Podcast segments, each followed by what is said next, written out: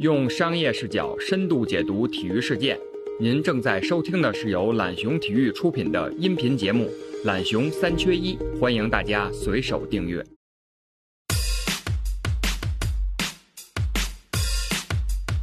君などいらない君さえいれば空を置いてる全てが過ぎ去っていく描けるならば 大家好啊，欢迎来到懒熊三缺一啊，我是郑浩荣。那本期节目呢，我们将会聊一下备受全球瞩目的东京奥运会。啊在这两天啊，关于东京奥运会的进展事件很多。那首先是国际奥委会终于有所松口，那表示正在考虑推迟本应于七月二十四日开幕的二零二零东京奥运会。那其次就是昨天啊，日本首相安倍晋三他也在国会发表了讲话，表示说他支持国际奥委会这一声明啊，但是取消是不可能的。啊，重申了他不想缩减赛事规模，或者说在没有观众的情况下，他是不会举办奥运会的。啊，但也是在这个时候，各个参赛的国家开始发声。啊，先是加拿大和澳大利亚，啊，他们发布了声明说，两国将不会派队去参加今夏的2020东京奥运会。那从昨天开始，我们可以陆续看到，包括挪威、啊英国、啊，包括早上看到美国，其实已经陆续发表了类似的态度。相信接下来还会有越来越多的国家和参赛的协会发表这种类似的声明，啊，这也导致东京奥运会的延期概率将会越来越大。那现在讨论的肯定就是延到什么时候了，啊，今天我们也请到了两位嘉宾一起来聊聊这个话题。那啊，我先介介绍一下，那第一位是冯一博，啊，他现在是圈内圈外的 CEO，他本身是体育产业的专家，啊，出身于体育世家。啊，毕业于北京体育大学，他自己有一个特殊的经历，就是他有三届奥运会，还有两届世界杯的现场工作经历。啊，那第二位呢是亚米，啊，亚米按他自己的话说呢，他是在体育圈混迹了十四年的亚米，啊，主要他经历过很多的业务，那包括了市场啊、PR，还有电商，啊，他跟很多的国际大赛也有很多的工作上的来往，所以待会我们可以听听两位。跟我们聊聊这一方面的事情。今年其实之前已经有陆续啊，我们其实之前也录过好几期节目，包括了各国联赛的停摆，还有欧洲杯跟美洲杯的延期啊。本来我们二零二零是个体育大年，但现在啊也折腾的差不多了，现在就剩下这个东京奥运会。那啊，首先先先请两位嘉宾跟观众们自我介绍一下，说说你们自己跟体育跟奥运会的一些一些渊源吧。来，冯老师啊，呃，大家好，我是圈内圈外的 CEO 冯一博，呃，我呢本身是呃，应该来说东京奥运会也是满怀期待，应该是我本人参加的第四届奥运会了，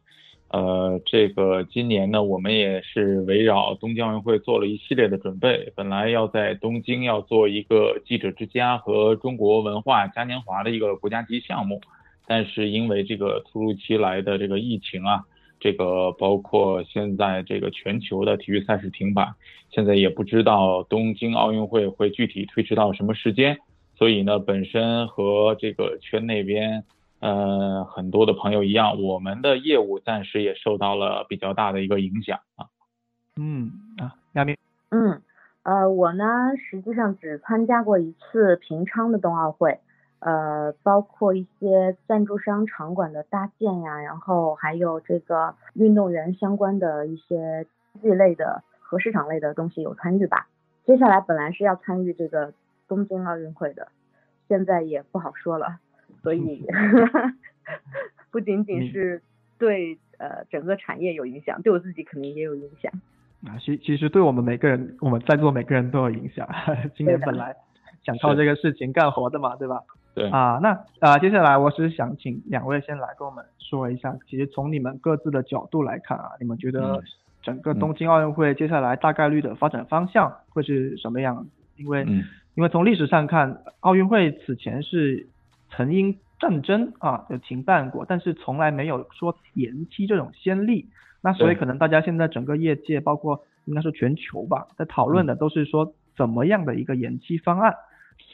好的，因为我觉得这个东京奥运会呢，最早呢其实是在一个月前，当时是这个加拿大的这个国际奥委会的资深委员庞德呢，首先提出来就是东京奥运会有可能被取消，然后之后呢，这个国际奥委会也好，包括日本的政府加上东京奥组委呢，都反复强调这个这个奥运是不可能被取消的。这个首先我们也排除掉这个可能啊，奥运会不可能取消啊，这个是。没有任何这可能性的。现在呢，大家主要关注的就是这个会被推迟到什么时间？因为呢，这个之前是人类没有遇到过，因为这个传染病啊导致的这种这个这个大规模的这个被停办和被取消的这种先例是没有可以借鉴和参考的。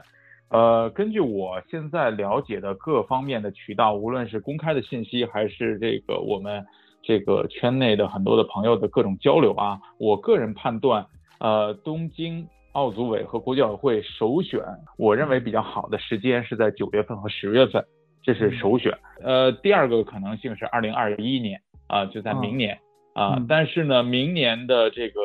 最大的问题呢，也是有很多，呃，这个一个是明年的各项单项的这种世锦赛是比较密集的。啊，另外呢，再加上像欧洲杯和美洲杯呢，也是率先都已经宣布在明年的这个六月十一号举办。所以其实明年的暑期这个档期啊，呃，应该来说国际体育的赛例是非常满的。这个东京奥运会如果推迟到一年的话，呃，可能要协调的方方面面的这个动静非常大。呃，以前也有人说过可能会推到二零二二。我认为是没有任何可能的，因为在同一年来举办北京冬奥会和东京奥运会，这个从国际奥委会再到国际的这个奥林匹克转播公司啊，再加上咱们说这个转播商也好啊，方方面面，包括体育记者啊，一年来应付两个奥运会，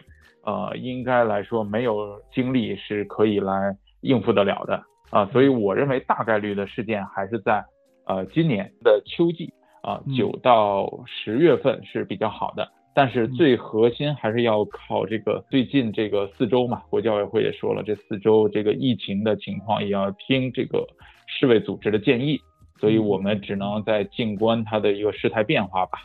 嗯嗯嗯。嗯，之前奥运会有三届是因为战争取消的，一个是一九一六年因为一战取消了，在那个。德国的对德国柏林的那次奥运会，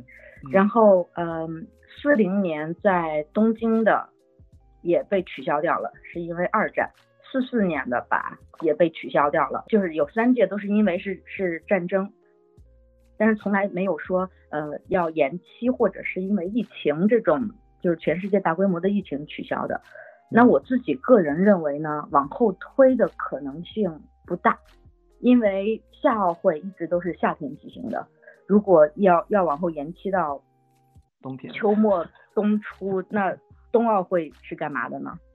所以，呃，我个人认为取消的可能性比推迟的可能性要大。就就就你自己其实觉得还是有可能取消的？对我自己还是觉得有可能取消的，因为巴赫也在说，现在所有都要听 WHO 的一个结果。因为这个事情已经完全超过了体育人士可以控制的范围，嗯，我们只能听世界卫生组织是怎么说。那现在如果包括非法也也也要听世界卫生组织的说法。那全球最大的赛事一个是奥运会，一个是世界杯足球的，所以呃，疫情结束之后，先是他们两个来安排所有的赛例，大家才能安排其他的各个协会啊、各个组织。嗯嗯，所以我觉得还是挺麻烦的这件事情。对我，我想补充一句，就是那个，其实啊，这个东京第一次办奥运会是六四年，那个时候是十月十号开幕，十月十号的时候是在这个秋天啊，应该来说啊，就是奥运会呢，虽然说是夏季奥运会，但是呢，只要这个在天气气候允许的条件下啊，比如说我之前的判断是最晚不会在十一月呃初，最晚也就在十一月初也就会举行了。九十月份其实对于夏季奥运会的这个项目来说呢，室内肯定不会受什么太大的影响，室外的项目基本上也是没有问题的啊。嗯所以呢，我认为在今年的这个九十月份，它这个天气气候呢，应该来说也是允许的啊。我昨天看了一下，有人说法就是说，他如果因为一一个就是说，他奥运会必须在那个闰年举办嘛，这个就好早大家都在说了。然后，但是奥运会之后不是有个残奥会嘛，所以他还得预预留一点残奥会的时间。所以，他如果是、比如说他是奥运会正赛是到十一月了，或者嗯甚至是十二月，他可能就残奥会就不够了。所以，如果真的是要做，他也就是按规定来，他可能也没法 到十一二月再做了，是吧？就是说他最晚可能也得九月十月了。对，就是昨天是意大利的一个媒体啊，他是率先那个披露了，说是现在接近国教委会的人士现在制定了两版方案。啊，嗯。第一版方案是在八月二十几号开始到九月六号结束，然后第二版方案呢是十月九号开始到十月二十五号结束，然后呢，残奥会呢，因为如果是如期举办的话，残奥会和夏奥会之间是有空档期的。但是呢，如果是延期的话，就是残奥会会接着奥运会马上开始，中间就不会留这个空档期了。嗯所以我我觉得这个这个方案呢还是可行的啊。所以最终的前提就是说，疫情要在这个起码是七八月这个时候，全球已经趋于一个稳定了，是吧？对这是一个最大的保证吧，对吧对？WHO 应该也要看这个事情，对，因为我早上我还看到那个还是庞德嘛，庞德早上接受了一个呃今日美国采访的时候，他说过，就是反正他所所谓的内部消息嘛，是说会延迟到明年，但是他还是说具体细节将在未来四周内去确定。这个可能因为最早二月份二月底应该最早说话也是庞德嘛，就是就是这个加拿大人，然后呃我不知道冯老师跟亚米对对对这位对对庞德有什么了解吗？因为大家对他说法还蛮多的。对，这庞德这个人，其实对国际奥委会熟悉的，大家觉得这是一个老面孔了。这是他是在七十年代末就已经成为国际奥委会委员了，应该是现在所有国际奥委会委员里边最资深、年头最长的一位这个委员。嗯呃，他其实呢最大的一个可能性是，当时有可能在萨马兰奇退休之后接替萨马兰奇成为一把手、国际奥会主席。那是在两千年的时候，他当时的竞选对象就是这个对手啊，就是这个上一任主席罗格嘛。对，因为罗格是比利时人，他背后受的主要支持是欧洲派嘛，欧洲派。然后嗯庞德呢，他是加拿大人，我们知道主要的这个背后支持者就是美国和加拿大啊，这个北美派。嗯呃，当时庞德呢还是有很大的可能性要竞选这，因为当时他是国际奥委会副主席啊。如果说他竞选成为主席的话呢，现在的这个奥国际奥委会的局面都会向着他的这个方向来发展。嗯但是呢，这个因为他自己的原因也好，包括这个欧洲的势力还是比较强大，所以当时呢他是失败了。失败之后呢，我觉得这个庞德这个人呢，就有点儿和国际奥委会渐行渐远啊。后来也和萨马兰奇有过隔空的论论战啊，嗯然后抨击了国际奥委会的种种的这个，咱们说这个揭内幕啊，或者说这个尺度比较大啊，说了一些本该不该说的话。嗯但是呢，现在的巴赫呢，我认为还是给这个老委员给庞德一些面子，所以他还现在在这个国际奥委会里边担任这个委员。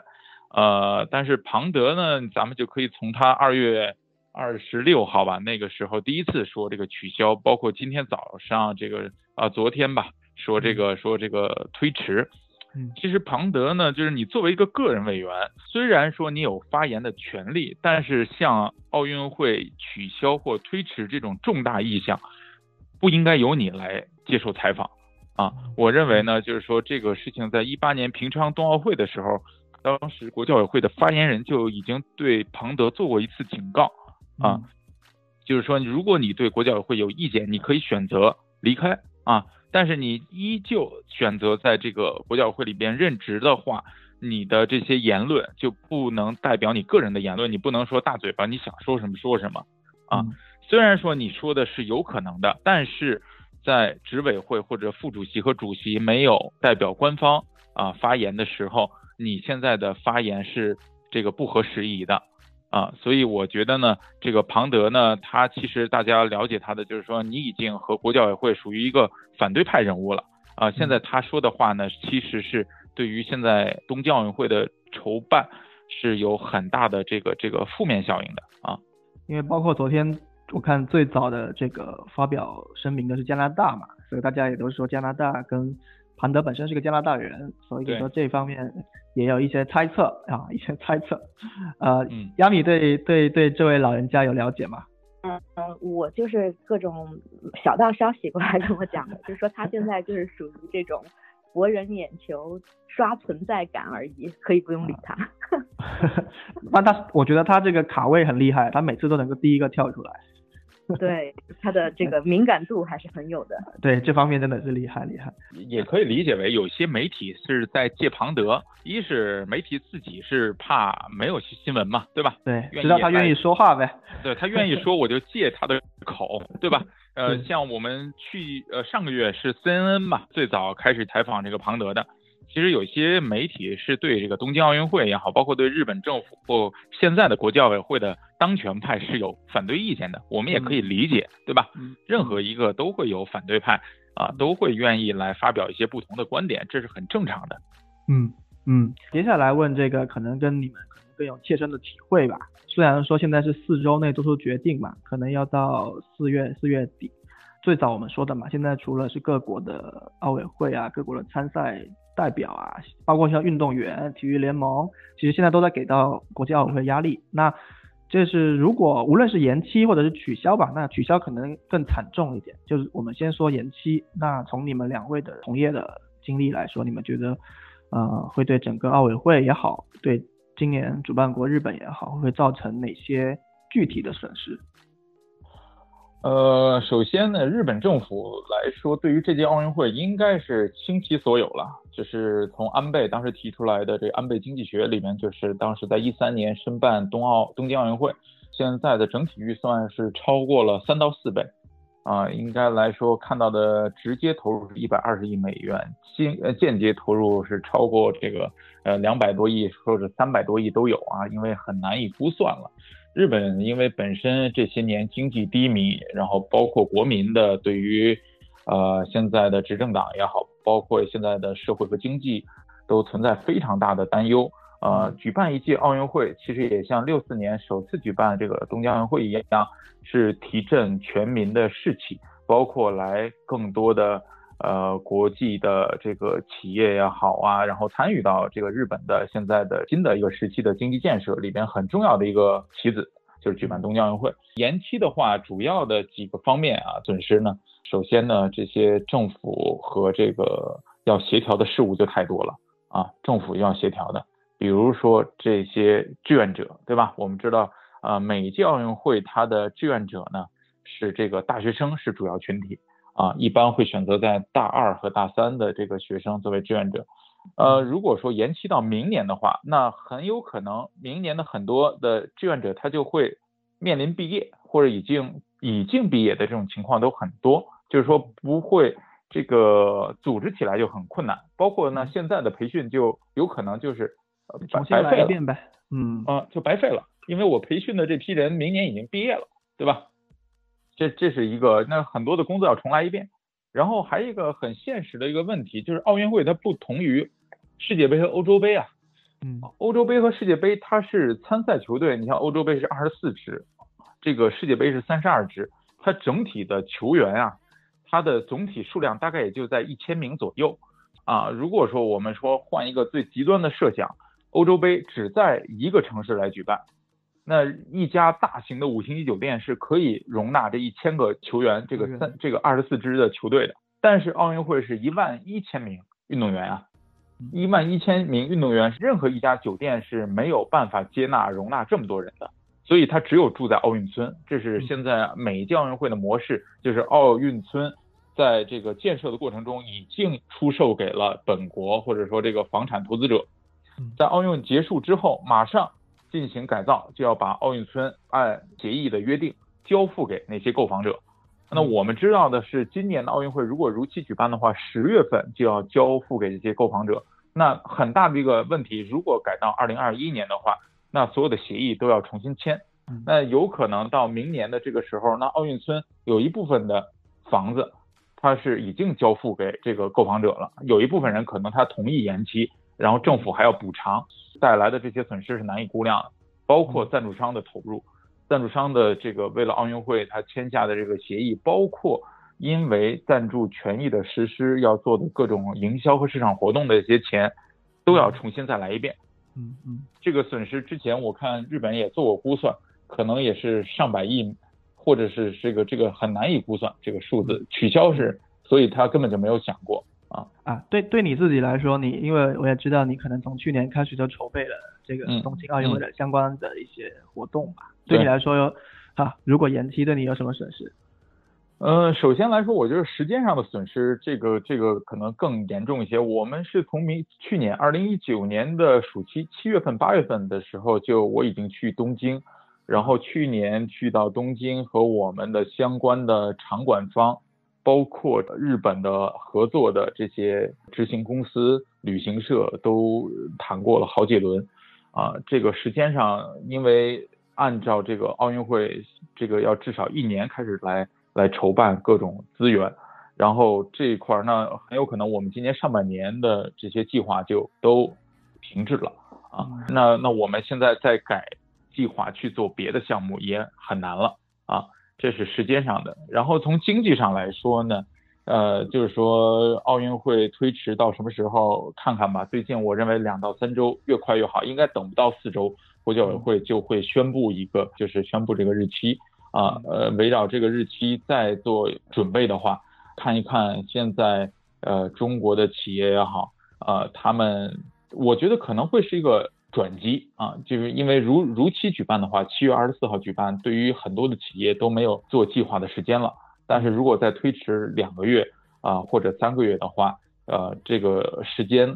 可能会让很多的中国企业有时间和有预算来投入到这个这届奥运会了。啊、我认为可还可以再等啊。呃，亚米这边呢，你也接触过，包括之前平昌也好，其实你应该也跟这个欧洲这边的一些赛事接触比较多啊。那从赛事的延期或者甚至是停赛，对他们来说，你会有哪些就是损失上的感知呢？可能会更细节一点。对，因为我参与到的这个呃体育的各个方面 多一点点。嗯呃，刚才冯老师也说了很多啊，我觉得都挺好的。那我稍微做一点点补充。说到赛事呢，除了这个运动员、组委会的这些人呢，那他们都来自可能各个体育协会或者是体育局。那之后，他们可能会延长在组委会一个临时组织的工作的时间，嗯呃，可能会耽误其他的体育方面的工作。那这是一部分。呃，再说一下这个观众方面呢，像所有的酒店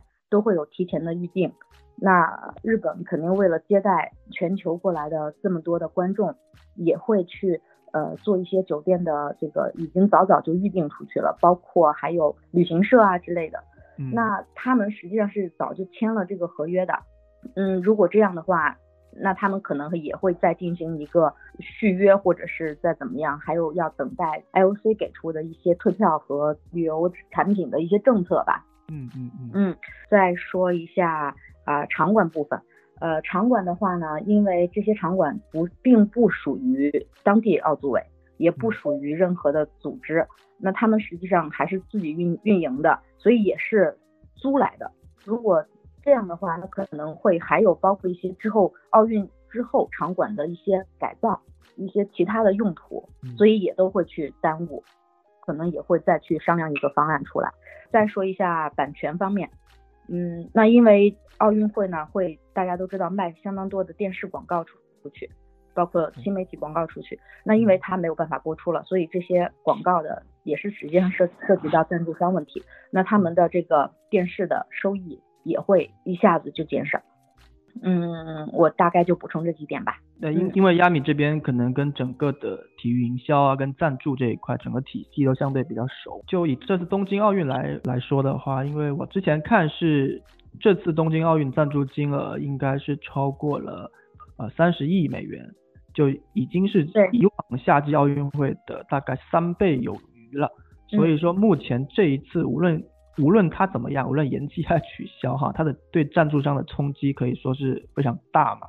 呃，这次可能是以日本本土的品牌为主，但是有也有不少中国品牌在里头。可能像去年我们还在一直在筹划说这个二零二零年开始，体育赛事将会进入东亚时间啊，然后，我相信就是我们这个行业的人，肯定很多人在为此去做很多的投入跟前期的准备。我相信两位肯定也是，那就是说，就是说从现在你们自己感知或了解到的，就是现阶段的这种变化哈，对赞助商具体会造成什么样的影响？从你们的角度来说，就是说赞助商他们有什么可以调整的地方或应对的建议没有？因为亚米对这块可能更熟，那亚米你你先来说说。嗯，因为赞助商的投入呢，它呃一届四年嘛，它实际上呃最高峰是奥运发生的这一年，嗯，那他其他的时间也是会有一些相应的铺垫呀和这个收尾工作的，但是因为最高峰他们把所有的呃就除了赞助，大家也都知道赞助金额是只是宣传金额的可能十分之一或者是六分之一这样子，那他们会花更多的钱在其他的宣传推广方面。呃激活方面，跟市场对市场激活方面。那如果这些钱他们也已经规划好，也花出去了，他们的损失不仅仅是赞助方面的损失，即使是奥组委说好，那这届我我我们给你们一个啊补偿啊，怎么怎么样，但是因为他们买的是这段时间的一个呃激活市场激活和宣传推广的，所以他们这个东西可能没有办法去延期，会对企业造成一个比较大的损失。呃，另外呢，就是那赞助的企业会有一些呃 hospitality 这一块儿的东西，他们的客户去到现场去看比赛，也属于他的激活的一部分。那他们也会为这些客户就旅行的行程都规划好，还有一些客户体验都做好。那因为这个取消，所以在他的客户方面，呃，也会造成一些一些损失。啊，就像你刚才前面说的嘛，就是说如果赛事的变动其实是牵扯到很多的已经签好的合同，其实每个环节估计都已经有签好的协议啊合同了，所以现在如果一调就涉及到全部的调整，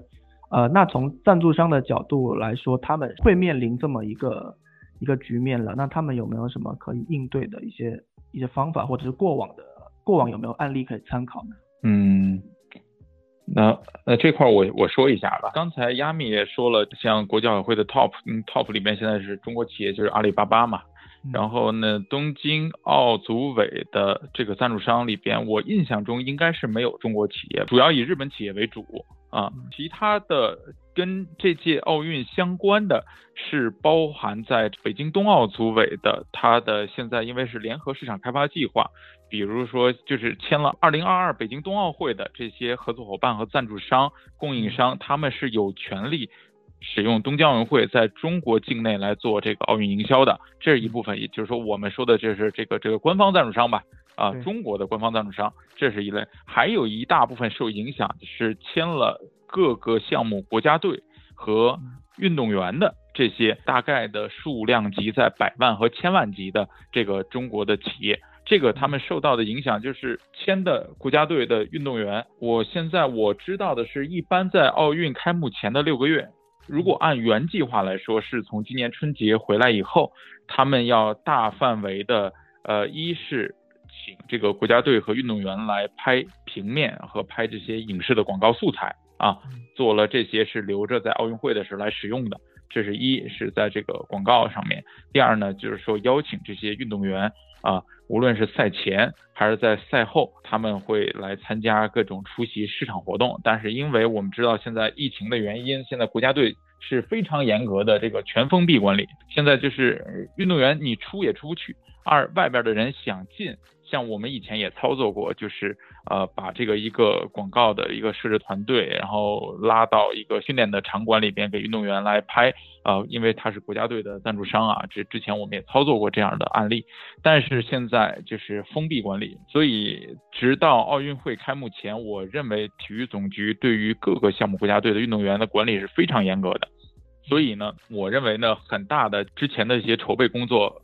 就会要想别的办法了。啊，比如说用他之前的一些赛场画面呀、啊，包括一些之前拍摄的这种个人个人的形象照，啊，这是一个。另外一个就是，如果说真的被推迟到二零二一啊，那就是说，呃，很多的可能就是运动员的竞技状态受到影响。呃，我们也知道很多的运动员，他其实这个职业生涯最大的就是为了奥运会啊，要出成绩。所以呢，这个平时的艰苦的训练和这个严格的饮食和睡眠，就等着在今年这个如期举办的奥运会上能这个是吧，有取得好的成绩。但如果延期一年的话，运动员的竞技成绩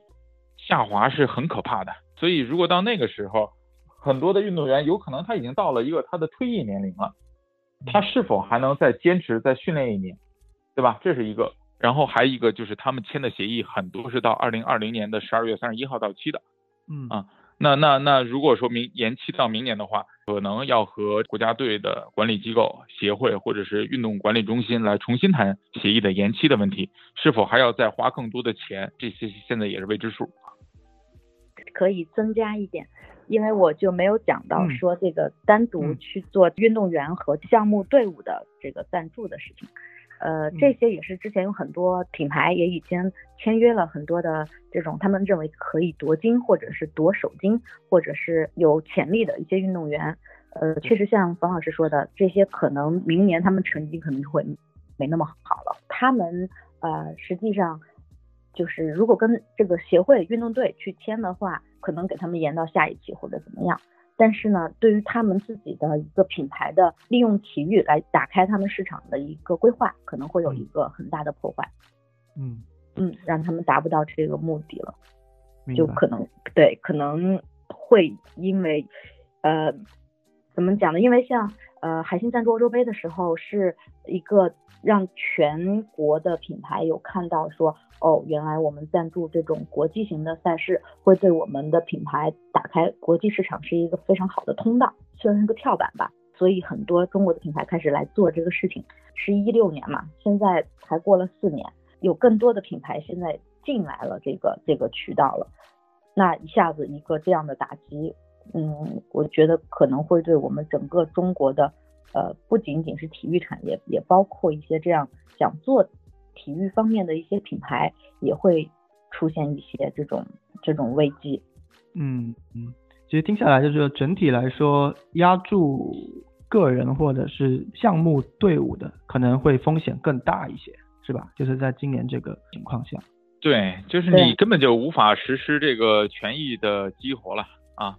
没法嗯拍广告了，然后也没法请运动员呃在赛前出来，比如参加市场活动。这个在奥运赛期前，我认为是基本上可以不用想了啊。即便说是可能在今年举办，那么呃前期的整个的营销的激活或筹备，可能也没有往届那么好了。第一是仓促啊，第二可能各国的备战的这个奥委会为了谨慎起见，可能也尽量减少这种对外接触的机会。所以就是说，今年可能花了钱的人，确实无论如何都已经承担了很大的风险，对吧？对他们其其实还是是说这个，一是中国的企业现在对于体育营销和奥运营销还属于一个启蒙的阶段，嗯他们的传统的认知认为就是我就是花钱签运动员代言，要不就是签国家队赞助，这是他们传统的想法。但实际上，除了这个之外，也有很多别的方式，只不过他们不知道，他们也没有这方面的渠道和资源。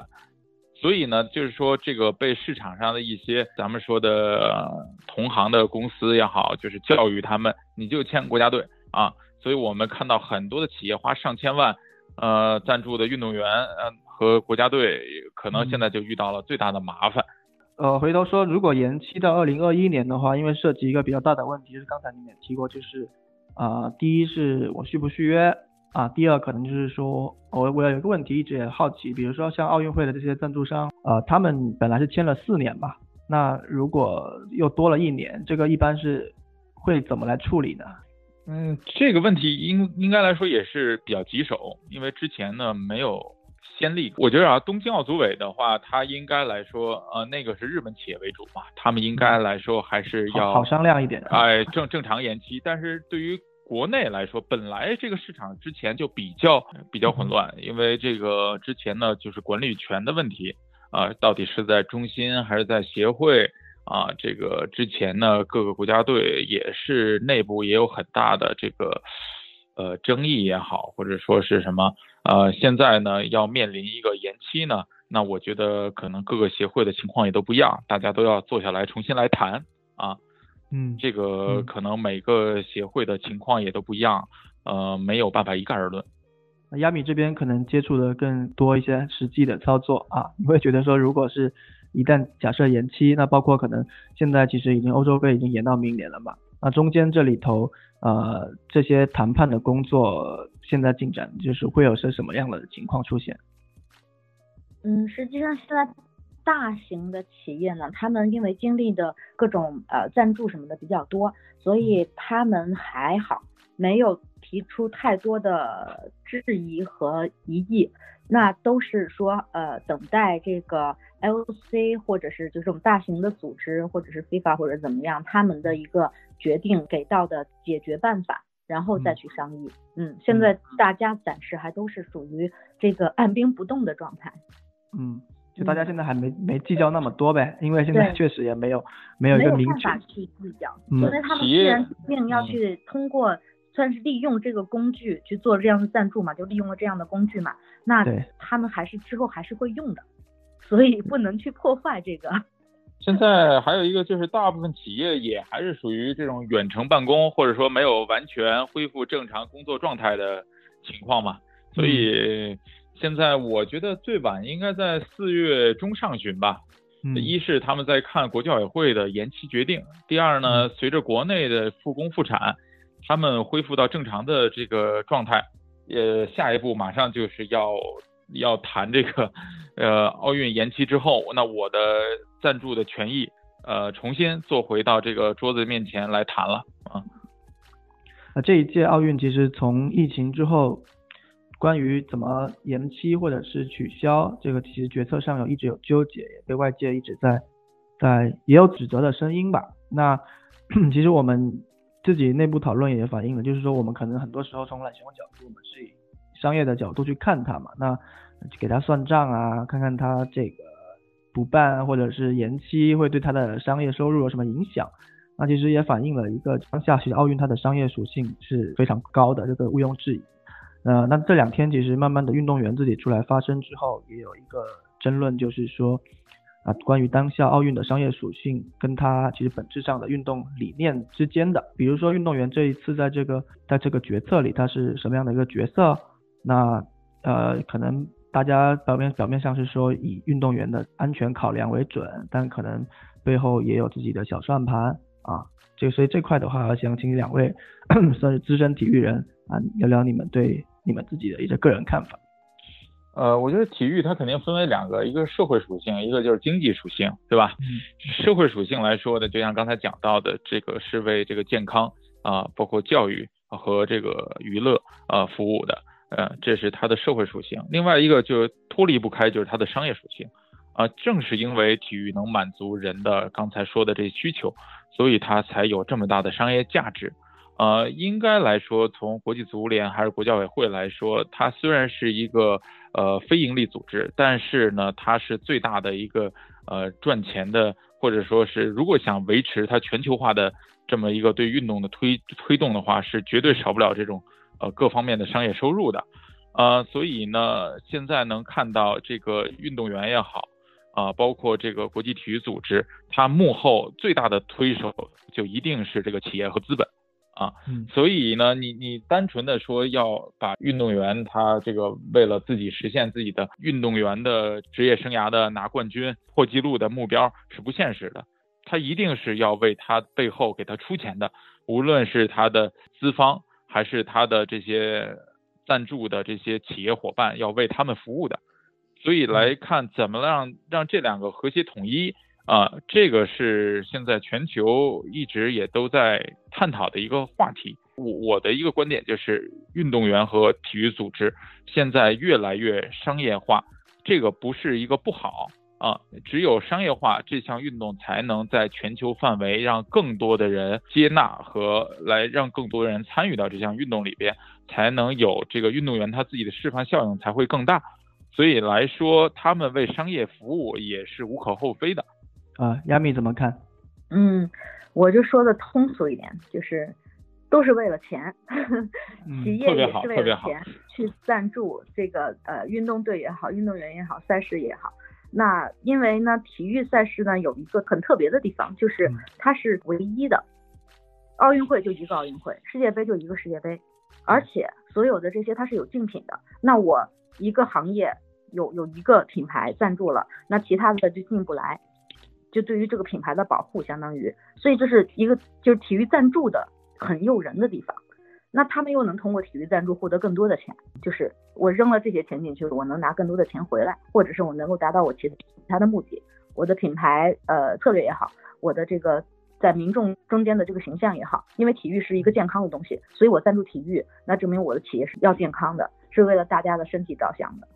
就是这种感觉。嗯，还有就是这个，就是运动员也是为了钱。那我我去运动，我付出了这么多，我付出了我的时间、我的青春、我的我的好多东西。那我为了能够让我之后退役能够有更好的生活，所以我肯定在我呃成绩最好的时候，我需要赚更多的钱出来。这些都是人的最根本的需求的东西。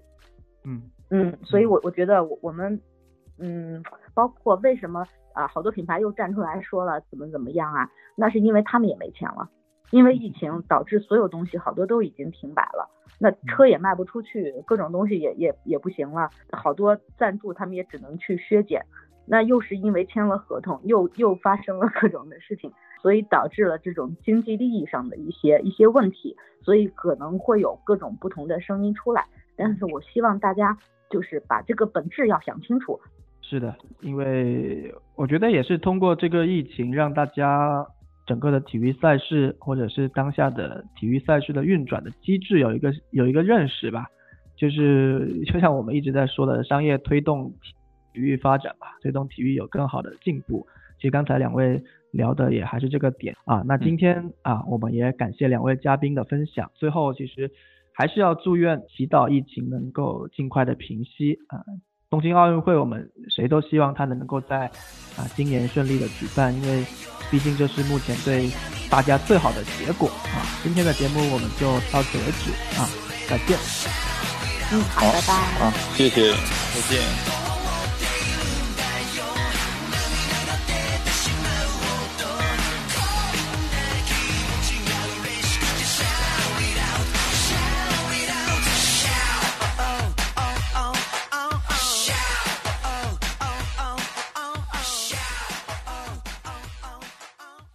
用商业视角深度解读体育事件。您正在收听的是由懒熊体育出品的音频节目《懒熊三缺一》，欢迎大家随手订阅。